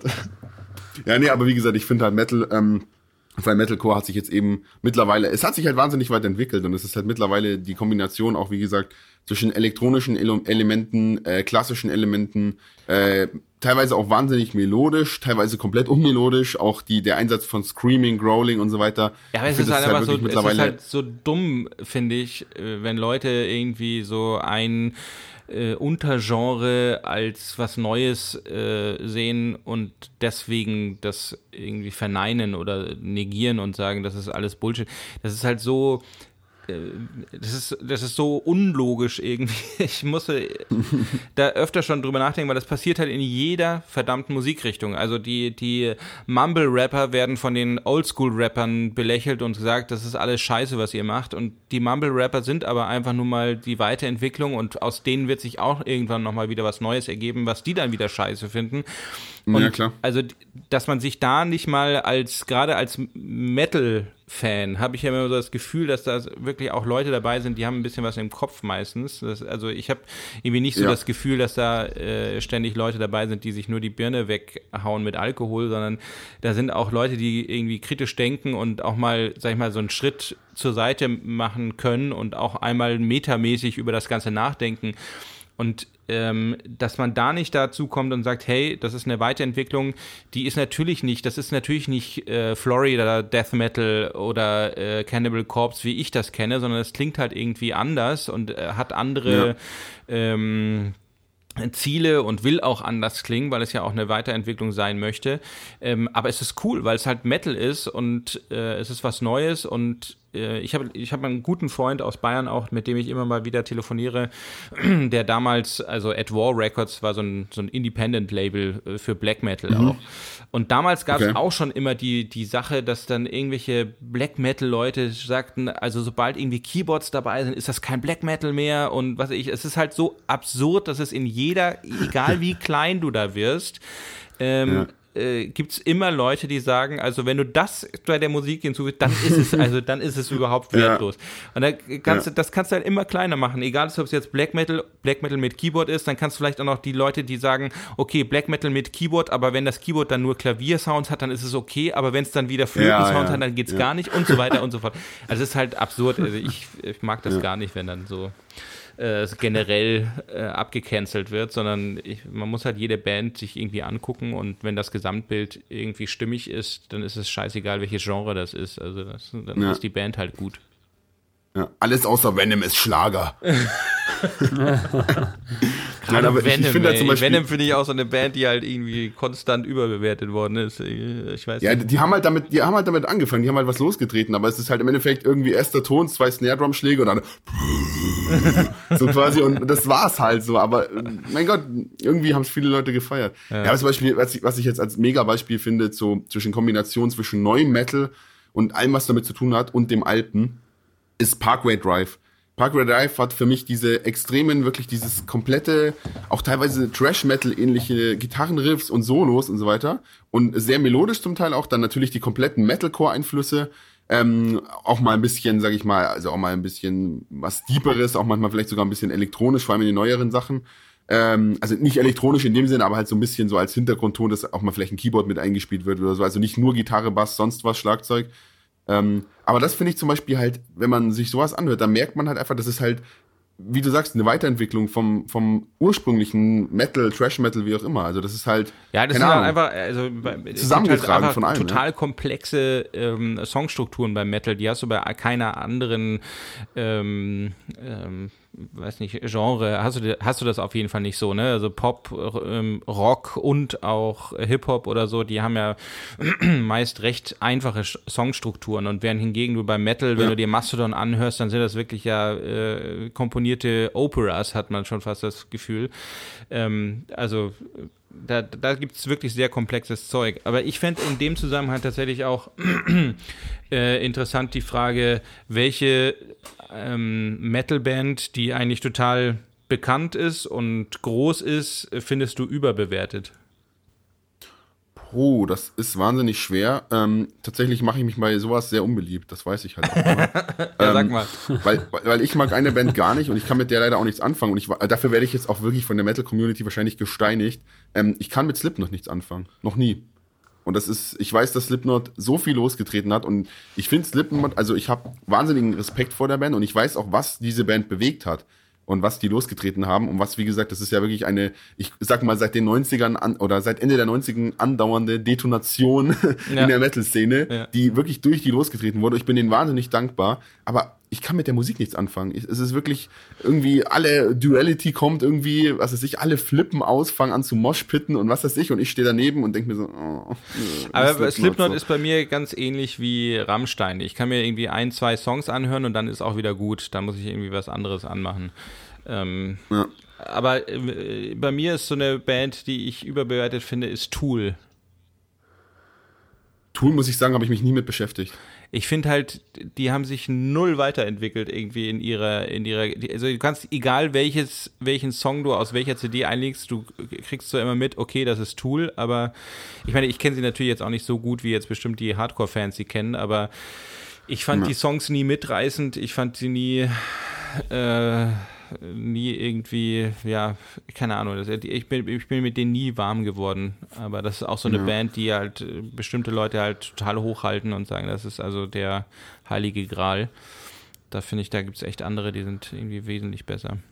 Naja. Ja, ich finde das, halt, ich find das halt immer so wahnsinnig schwer zu sagen, überbewertet, weil wie gesagt, ich, ich weiß, was Slipknot ist, was sie losgetreten haben und so weiter und das ist ja wirklich, also eine, also es hat ja wirklich eine, eine signifikante Wichtigkeit ja. Ähm, ja. und ist ja wirklich eine, eine der Prioritäten Bands, sage ich mal, Metal in irgendeiner Form salonfähig zu machen, Metal auch in der nächste, das war ja wirklich auch so ein bisschen das Flaggschiff für die neue Generation. Also das war wirklich so. Absolut. Da war ja, irgendwann mal so der Cut, sag ich mal, so dass dann die 90er Techno, Hip-Hop kam an die, an die Macht, in Anführungszeichen. Ähm, dann hast du irgendwann mal so diesen Cut gehabt, wo wirklich die ganze Generation mehr oder weniger musikalisch komplett neue Wege eingeschlagen hat. Und dann kam halt, wie gesagt, Slipknot, System of a Down und so weiter und haben dann da eben irgendwie diese, diese, ich weiß nicht, diese Ebene durchdrungen und haben da irgendwie, keine Ahnung, ja, weiß nicht, haben es irgendwie nee, die geschafft, haben, da die haben tatsächlich, äh, würde ich mal sagen, den, die äh, die Möglichkeit einer Weiterentwicklung, äh, einer Weiterentwicklung des Metals ähm, aufgezeigt, kann man vielleicht sagen. Ja. Weil davor war das dann doch so, und das ist genau das Problem, dass wenn zu lange Bands einfach nur das kopieren, was schon da ist und sich nicht weiterentwickeln, dann kann es sein, dass ein Genre ausstirbt. Und in, ja. insofern ist das wichtig gewesen, dass so Sachen wie äh, Slipknot, aber auch, weiß nicht, Marilyn Manson zum Beispiel war auch so ein Typ, mhm. der halt auch einfach das Ganze nochmal neu aufgekurbelt hat, ne? Und äh, ja. halt nicht einfach weiter den Metal gemacht hat, den es schon gibt, sondern da was Neues äh, erschaffen hat. Und ja. ähm, genau, das war wichtig auf jeden Fall. Und äh, auch Rammstein, muss man auch sagen, die waren auch so, eine, so, ein, so ein Phänomen damals, als sie das erste Mal ja. rausgekommen sind. Mhm. Gab's ja dann Finde ich auch genial, habe ich aber tot gehört. Ja. Ja. Die Nachahmer finde ich durch die Bank langweilig, muss ich leider sagen. Komme ich nicht mit klar. Hm. Nee, aber was ich zum Beispiel auch äh, sag ich mal, um das Thema mal abzuschließen, weil sonst schläft uns Jojo noch ein hier. Ähm, ah, wo? Ich höre sehr ähm, gerne zu. ich, ich, bin ja ein, ich bin ja ein riesengroßer Metallica-Fan und ähm, Metallica ist, sag ich mal, die ersten vier Alben wurden ja durch die Decke gefeiert und dann ging es ja, nach dem Black-Album hieß es ja, äh, Kommerzialisierung und bla bla bla und alles Mögliche und da wurde Metallica ja sehr an die Wand gefahren von vielen Fans. Ähm, und vor allem haben die Leute das St. Anger-Album sehr gehasst weil das eben komplett unkonventionell ist und wirklich wehgegangen ist, die noch nie ein Album gegangen ist. Also ich habe auch keinen, das ist nicht mal, ich weiß nicht, ob das Metal ist, ob's, ich, ich weiß gar nicht, das kann man gar nicht beschreiben. Das ist einfach nur ein total dreckiges Album. Tatsächlich, tatsächlich wirst du jetzt irgendwie lachen, weil äh, Metallica ist mein Slipknot. ich, ich dachte mir das schon fast, ja, das war mir schon fast klar. nee, aber tatsächlich, weil, also ich meine, ich, auch da kann ich natürlich absolut äh, nachvollziehen, dass Metallica äh, total bahnbrechend und wegweisend gewesen sind äh, in gewisser Hinsicht. Aber ich bin ja. mit Metallica irgendwie nie klar, nie warm geworden. Also ich besitze bis mhm. heute kein einziges Metallica-Album. Ähm, User disconnected from the channel. ja, ähm, kann ich, nein, also, nein, nein, nein. Kann ich, auch, kann ich auch verstehen irgendwo, aber irgendwie ist es bei mir, aber das ist halt auch okay so, also das ist, es ist jetzt nicht so, ich, ich musste halt einfach so lachen, ich habe mir dieses äh, Some Kind of Monster, diese Dokumentar äh, Documentary angeguckt und ich musste so, so genau. lachen, als äh, James Hetfield, der Bad Boy von Metallica, Frontmann, äh, böser Mann, äh, zu Tränen äh, äh, aufgelöst war und sagte, ihr habt nicht auf mich gewartet, als ihr das Album aufgenommen habt. ja, es ist, es ist halt, ich sag mal, ich, ich, ich würde ich würd einfach sagen, dass, dass James Hetfield, sag ich mal, immer sehr so rübergekommen ist und natürlich immer so dieser, dieser Frontmann und irgendwie so dieses, dieses ähm, Monster so gespielt hat, sag ich mal. Also das hat er ja auch irgendwie immer so so auch dargestellt, ne? Also ja. vorne so die langen die lange Mähne, diese bösartigen Augen, aber der ist halt wirklich, also war ja glaube ich auch mal ein total sensibler Mensch. Ich meine, der lebt ja auch auf seiner Farm mit seiner Frau und seinen Kindern irgendwo ganz abgeschieden und ist ja eigentlich auch nie draußen unterwegs. Also der ist ja wirklich, der ist halt Musiker, aber ich glaube, dieses ganze großartige sage ich mal, das ist einfach auf der Bühne, okay, da kann er das vielleicht so symbolisieren, sage ich mal. Da ist er eben dieses dieses Monster, sag ich mal. Aber ich glaube, abseits von der Bühne ist der wirklich einfach quasi wie nee, so. Nee, das ist ja auch völlig, also völlig okay, aber es ist halt ja. immer die Frage, warum. Ja, aber ich weiß, was du meinst. Warum, ja. warum müssen dann bestimmte Leute halt so ähm, völlig aus. Also ich bin ja selbst jetzt kein. Ähm, ähm, kein Metal-Frontmann, sage ich jetzt mal, äh, in dem ja. ich sage, also Tod und ähm, Gedärme und was weiß ich, yeah, sondern ich bin ja auch ein ganz normaler Mensch, aber ich mag halt Metal irgendwie. Aber inzwischen gibt's halt irgendwie auch Metal-Bands, die sind halt auch so. Dann ist der Frontmann eben normal, sage ich jetzt mal, aber die machen halt geile Musik ja. und dann funktioniert es auch. Aber damals musste man wahrscheinlich auch irgendwie noch dieses, äh, diesen ja, diesen Fame auch haben, damit man da irgendwie groß und bekannt geworden ist, wahrscheinlich, ja. Ja, das Klischee. Gut, ähm, ja, also ich, ich fand's richtig geil, muss ich sagen. Hat richtig viel Spaß gemacht heute. Auf jeden Fall. Sehr gut. Ähm, genau, vielleicht, wie gesagt, vielleicht kann man, könnte man sogar noch mal was wiederholen, wenn du noch mal Zeit und Lust hättest, dass man da vielleicht wirklich mal nur über Metal redet oder ähnliches. ähm, genau, dann ja. ich kein Problem. ohne Jojo dann. Gehe geh ich Kaffee trinken, ja. was hörst du denn, Jojo? Ähm, eigentlich auch relativ viel, aber Metal sehr, sehr wenig bis gar nicht. Normal, also zwischen RB, Pop, Rock, Folk, Blues, Soul, so die Schiene, ja. ja. Okay, also genau. die, die Weichling-Musik sozusagen. Jein. Also, teilweise kann schon ein bisschen zugehen, auf jeden Fall, aber. Nee, finde ich ja ähm, völlig, so völlig legitim. Also ich bin ja tatsächlich auch ins, äh, also ich höre jetzt nicht nur Metal, sondern ich höre ja auch tatsächlich ein paar andere Sachen. Äh, insofern ähm, mhm. schon, schon auch damit identifizieren. Obwohl jetzt so dieses äh, RB und äh, Pop und, und so, das ist jetzt nicht so mein Ding, aber. Okay. Genau. Ja, ich bin eher so, also hauptsächlich eher so Folk, Rock in der Richtung, ein bisschen so Singer-Songwriter-mäßig, sowas auch, ja. ja. Ja, ne, da gibt es auch schon coole Sachen, auf jeden Fall. Ja, auf jeden Fall. Aber deswegen finde find ich äh, an sich Metal rein, rein musikalisch, die sind auch extrem hochwertig. Ist halt nur sowas, äh, toucht mir jetzt nicht so. Aber schön ist an Musik, dass es so subjektiv ist und dass es so viele Facetten gibt. genau. Und wenn ihr beide zusammen Musik macht, dann ist das Rock auch, oder was? So in, in ja. Äh, ja. Pop Rock, äh, ich würde sagen, auch weil wir, weil wir überlegt haben, welche Bands ähm, lieben wir beide und eigentlich ist so der, der größte, das größte Zusammenkommen war so eine Mischung zwischen, was haben wir mal gesagt, Bon Jovi, U2 und ähm, Queen. So, ja, genau, das war richtig, ja. Ja, es ist für uns so interessant, weil wir grundsätzlich so extrem verschiedene Musikrichtungen hören, Lukas und ich. Aber es gibt einen äh, interessanten Mix im Endprodukt. Gibt es denn eine Band, äh, die so eine, so eine verbotene Sünde ist? Also äh, eine Band, die ihr gut findet, aber die ihr ungern in der Öffentlichkeit als eine Band preisgeben würdet, die ihr hört? Uh, ähm, Hot Nein, Chocolate. also ich stehe dazu. mit äh, mit äh, Sexy Thing, die, die Platte. weiß nicht, ob sie was sagt. Sexy Thing? Ja. I believe in miracles. ich glaube, das kenne ich gar nicht. Aber es klingt sehr danach, als sei es nicht ähm, legitim, sowas zu hören. Ja, also da bin ich mal vorsichtig, das zu äußern, aber höre ich trotzdem gern. Es weißt du, war so, so 70er, so 70er, so ja, Soft, Soft Rock irgendwie, ja, keine Ahnung. Aber ja, trage ich eigentlich nicht nach Hause. Höre ich auch nicht so viel, aber gefällt mir trotzdem ganz gut, ja. Nee, also das Einzige, was ich, was ich zum Beispiel jetzt höre, was, also ich schäme mich nicht dafür, weil ich diesen Musiker grandios finde und die Musik, die er macht, aber die jetzt halt auch wirklich so, Wel also so weltenweit weg vom Metal ist, ist Philipp Heusel.